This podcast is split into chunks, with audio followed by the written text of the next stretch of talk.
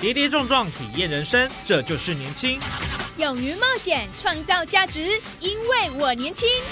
满腔热血，改变世界，年轻我最样。不一样的我们，在不一样的路上找寻属于自己的天空。年轻新势力二点零全新出击，正声广播公司台中广播电台制作，林燕瑜主持。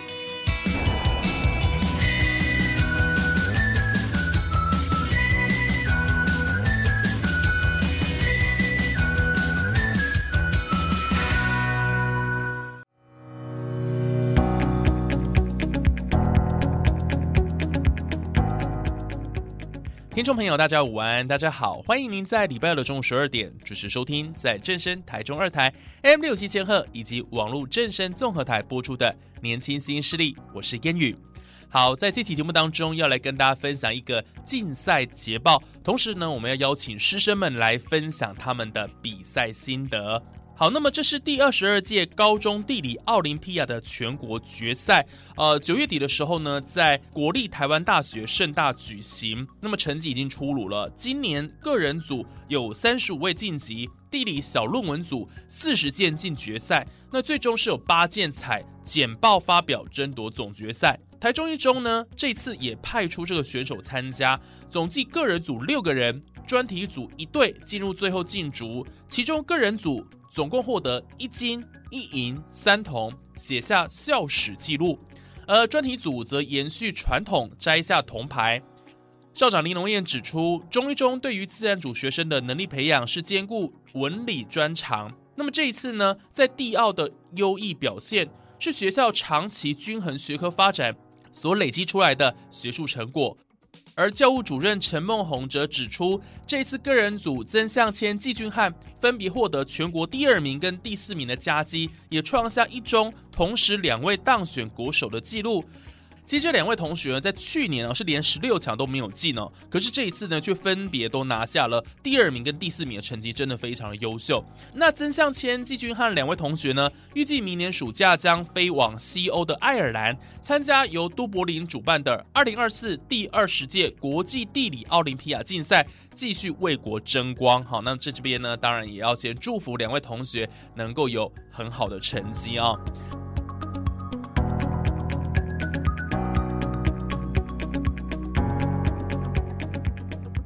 好，那我们可以看到这一次台中一中在高中地理奥林匹亚的成绩啊，可以说是傲视群雄，也是各校的最大赢家。接下来就请中一中的林龙燕校长针对这一次这么棒的成绩，先来跟我们分享一下他的心得。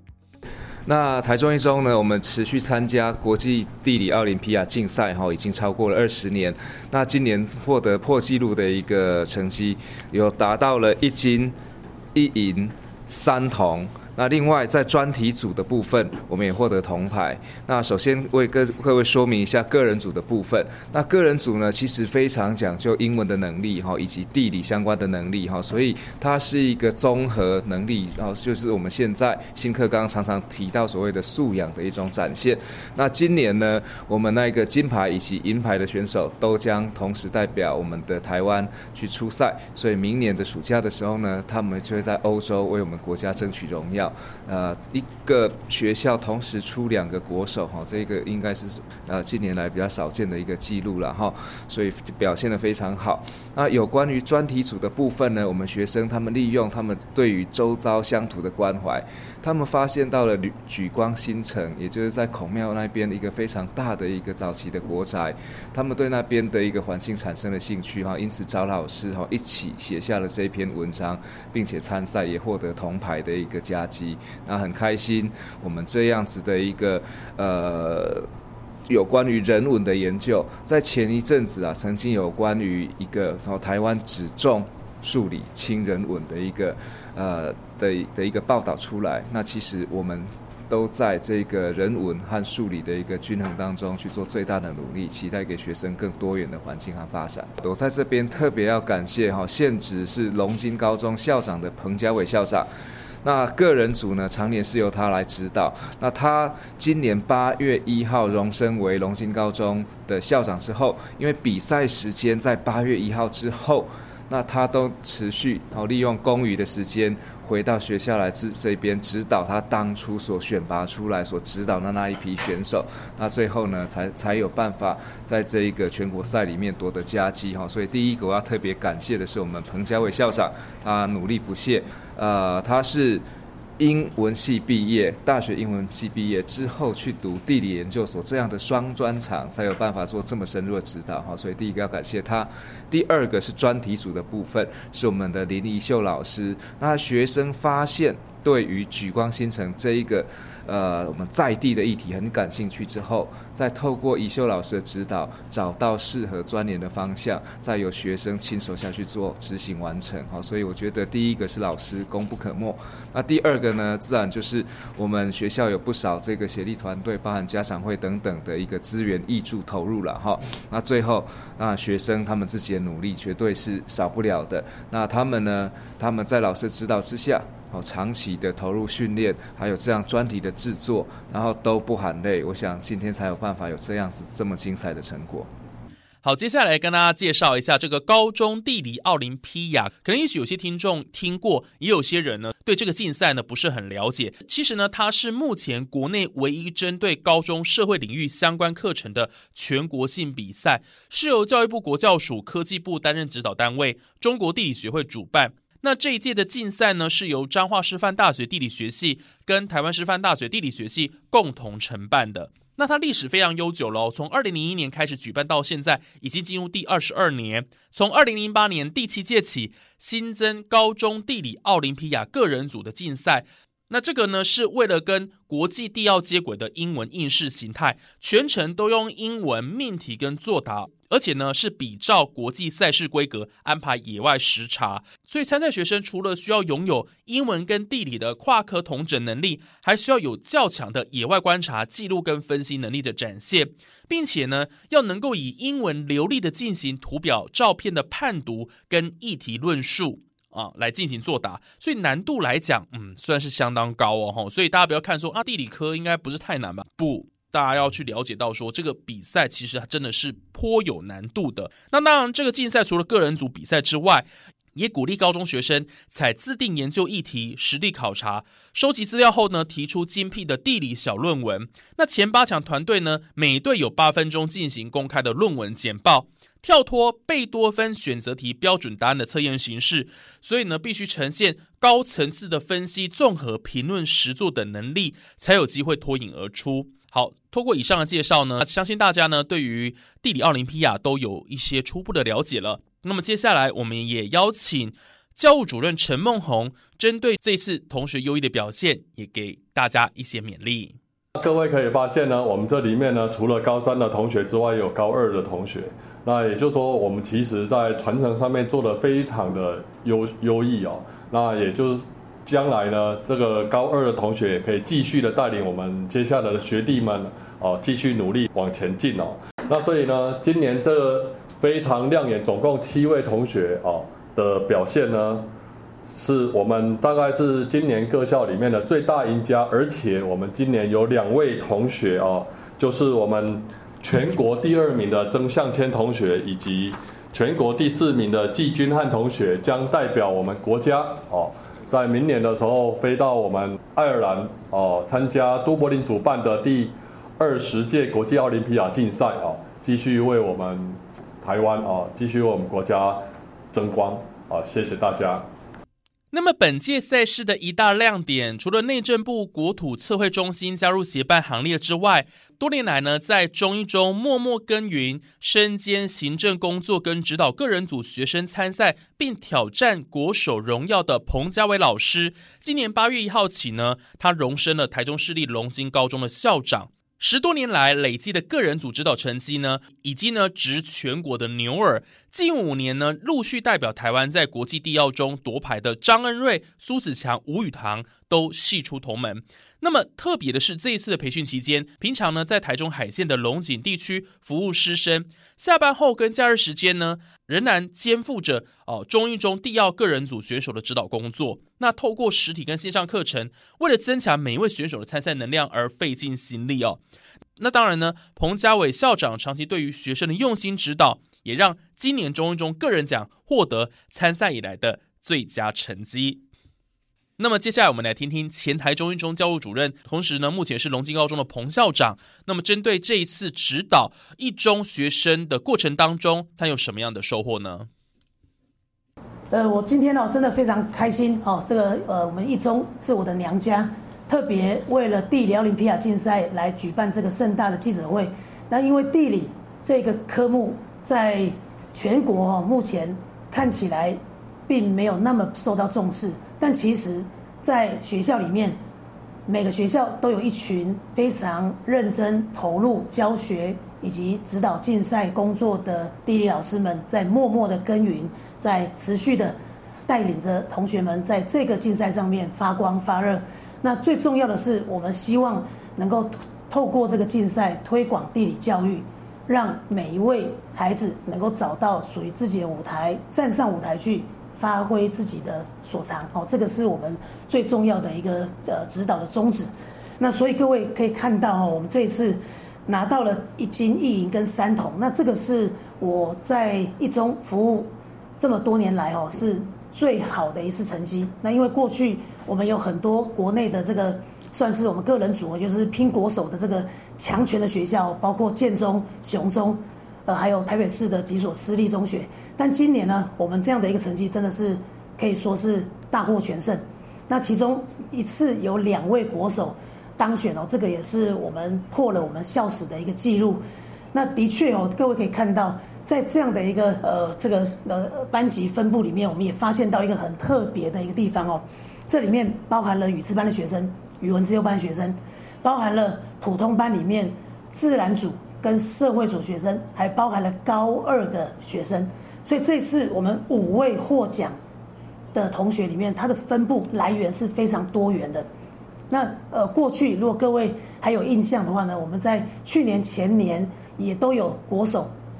那这个国手呢，分别来自于高三的自然组以及高三的科学班。对于个人组竞赛来说，它的门槛好，它的难度相对来说是相当高的。哦，因为它必须要拥有英文跟地理跨领域的一个专长。还必须要能够在野外进行实作，那这实作呢，包括土地利用图的绘制，包括地景的素描，好等等，这些都必须要能够在很短的时间内，呃，利用他们的应变能力，去把答案用英文把它写出来。好，所以这个是呃，展现了我们台中一中学生他的多元智能学习的一个成就，也展现了校内的地理老师从高一、高二到高三指导。的一个非常棒的一个成绩的一个展现。好，节目进行到这边，我们先休息一下，稍后马上继续回到我们的年轻新势力。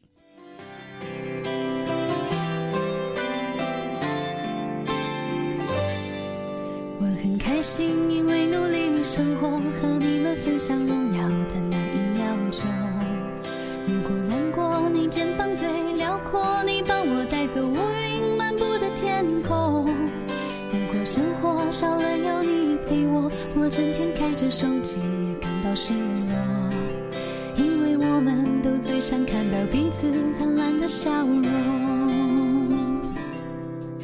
我懂星座，却没有人像我，真的喜欢一个人安静的自由。我做的梦，我坚持做到最后，就算我爬到云端，也继续做梦。我唱的歌，只希望能快乐，其他的我也不想要想的太多，因为我们都最想拥有自己最真的感动。听你说，听你说，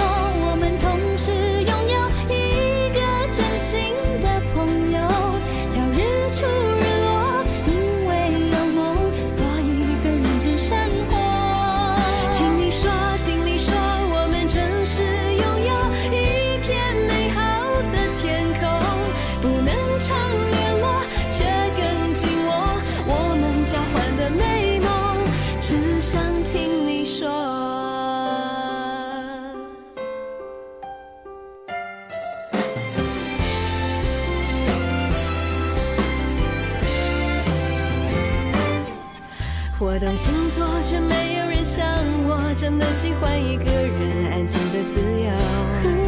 我做的梦，我坚持做到最后，就算我爬到云端，也继续做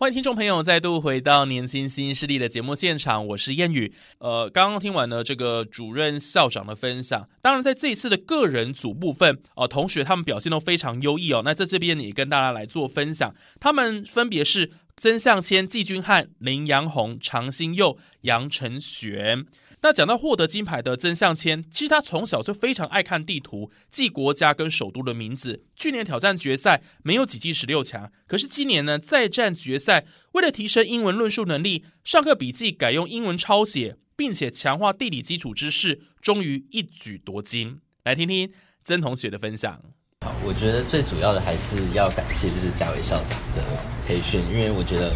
培训的过程真的有帮助我们准备很多。那像是这一次就是呃我们在那一周的星期四就有去一中商圈，就是做土地利用图的这个培训，然后跟实际的绘制，然后到了星期六就发现主办单位的题目真的是土地利用图这样，所以呃，我想就是因为如此，就是我们呃学校这一次就是可能够荣获甲级这样。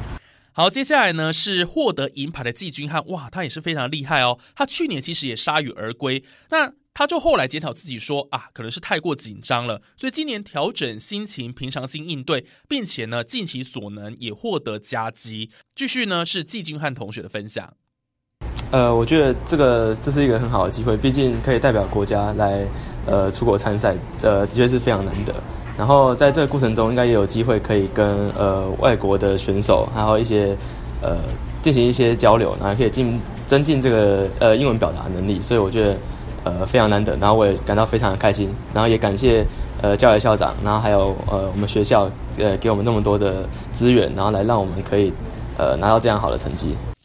好，那其实曾向谦跟季军汉，我们都知道他们本身就是国手。那在这一次的这个比赛获得这么优异的成绩，到底他们的准备方向跟经验心得是如何呢？在这边我来跟大家来做介绍啊。首先，向谦呢，他是说，呃，参加第二的学生都是有兴趣的，他也不例外。所以如果有兴趣的话，可以准备方向就很多，比如说你可以看网络上相关资源啦，或者呢，就像刚刚我们提到的哦，就是把地理科的笔记改成英文写。不过他目前呢，其实没有把这个地理当大学科系选择哦，但是第二的经验确实有训练到他的英文写作、逻辑分析能力、观察能力跟解决问题的能力。那季军汉也提到说，其实，在地理奥林匹亚的作答过程呢，相较于其他的奥林匹亚以及一般考试更为开放，那题目的变化程度也更高。比如说今年的决赛就使用到了指南针、经纬度仪，甚至是上机操作 Google Earth 这样的竞赛经验，可以说是绝无仅有的，也让他的临场应变能力有所提升。好，接下来呢是三位抱回铜牌的同学，是林阳红、常新佑跟杨晨璇。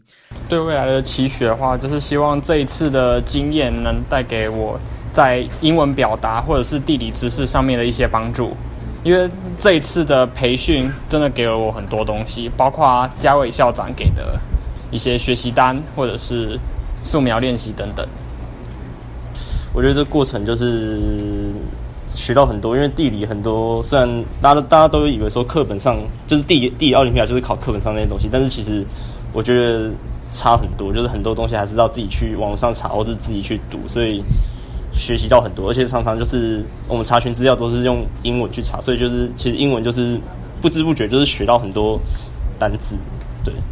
所以就是我觉得过程是学习很大这样。好，接下来呢，我们要邀请到的是这次专题组的指导老师，台中一中地理科林怡秀老师，对于参加奥林匹亚的建议，以及这一次为什么两位同学能够获得评审青睐，有什么样的原因，我们也请老师来跟我们分享。那我们做专题呢，相对来说，相对个人组，我们就不用用英文，好，所以相对看起来是一个门槛比较低。不过，我们要产出一篇接近学术论文的一篇论文，好，所以这个真的要去把它完成，从主题的发想，好，然后到最后像论文架构调整啊，哈，观看的角度啦，用什么样的观点去解决问题，其实都是在在考验的师跟生的耐心，好，以及毅力。好，那呃，我们今年参加的成果是铜牌，那我觉得这个过程也是非常棒的。呃，比如说这个这些孩子呢，他们在语资班的时候就已经接受非常好的一些呃专题讨论的一些训练，所以呢，他们在如何去做发想主题，甚至到如何要把文章写出来，变成有脉络，然后有逻辑的去把它书写，这个过程跟训练，我相信语资班给他们非常多的能力。那另外呢，特别想跟大家分享的是。呃，其实往年呢，在找主题的部分，其实是最困难的。那呃，过去呢，我的习惯是让学生先过来跟我聊天，好，聊了之后呢，我会知道他们特质是什么，适合做什么，然后去发想主题。可是今天很特别的是哦，这群孩子啊，是自己去排队买蛋饼的时候。那家蛋饼就是一星蛋饼，我想各位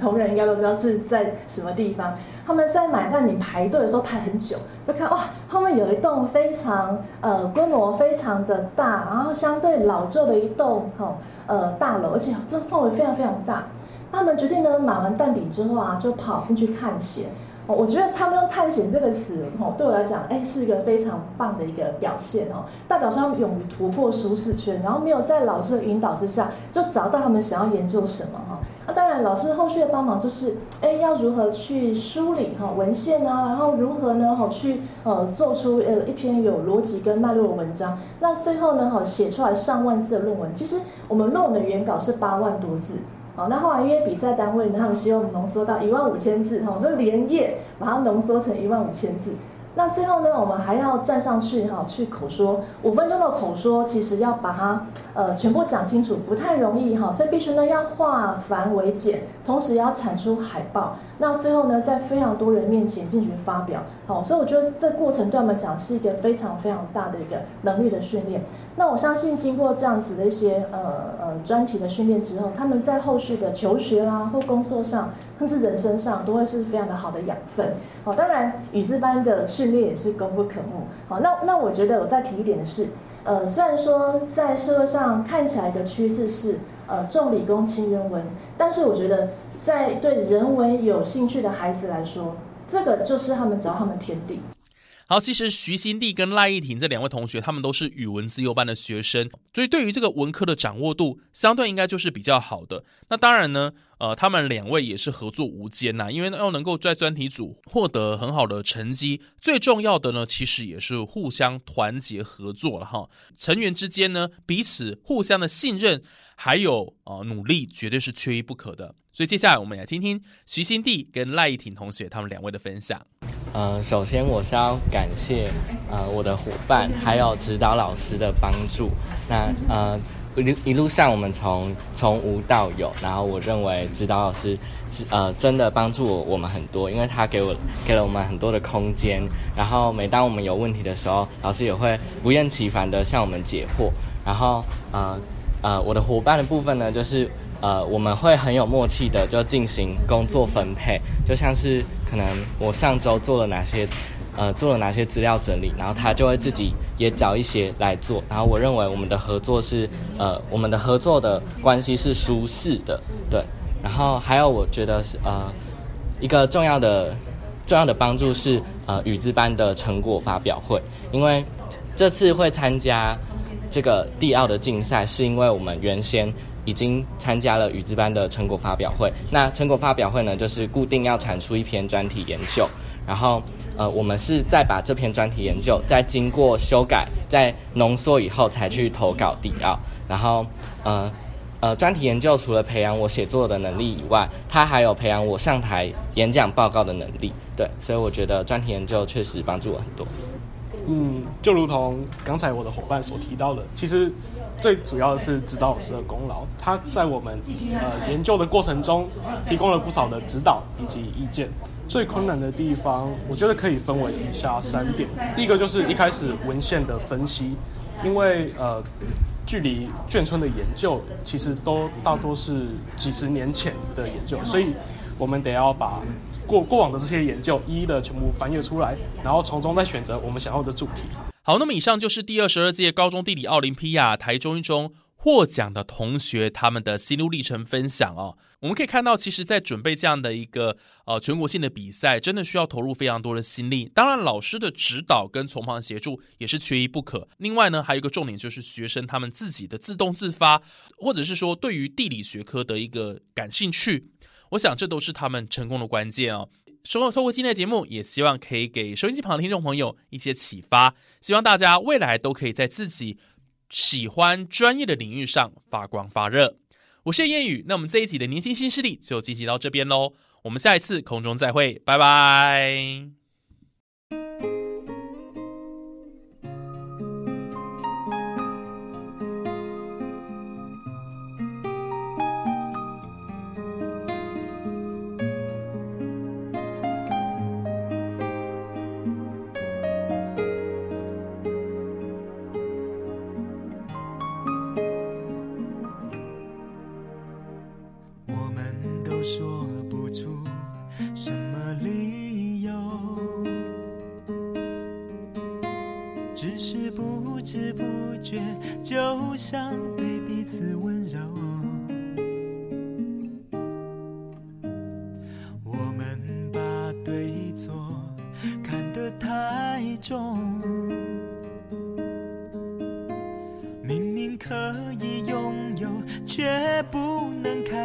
生怕要的太多，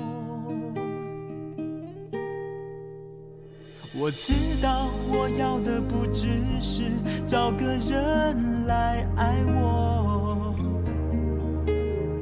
我在乎你的感受，在乎爱的结果，越是在乎越不懂怎么做。你知道我要的不只是找个人来爱我。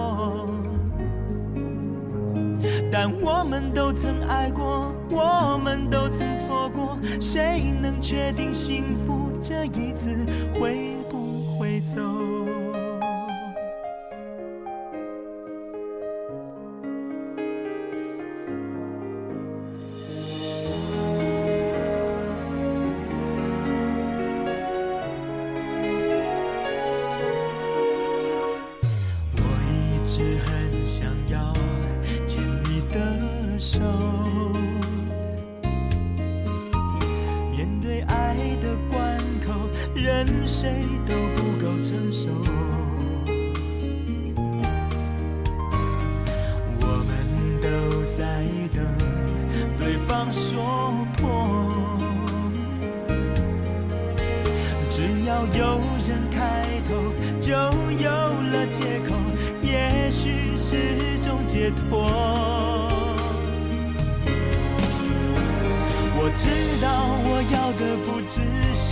找个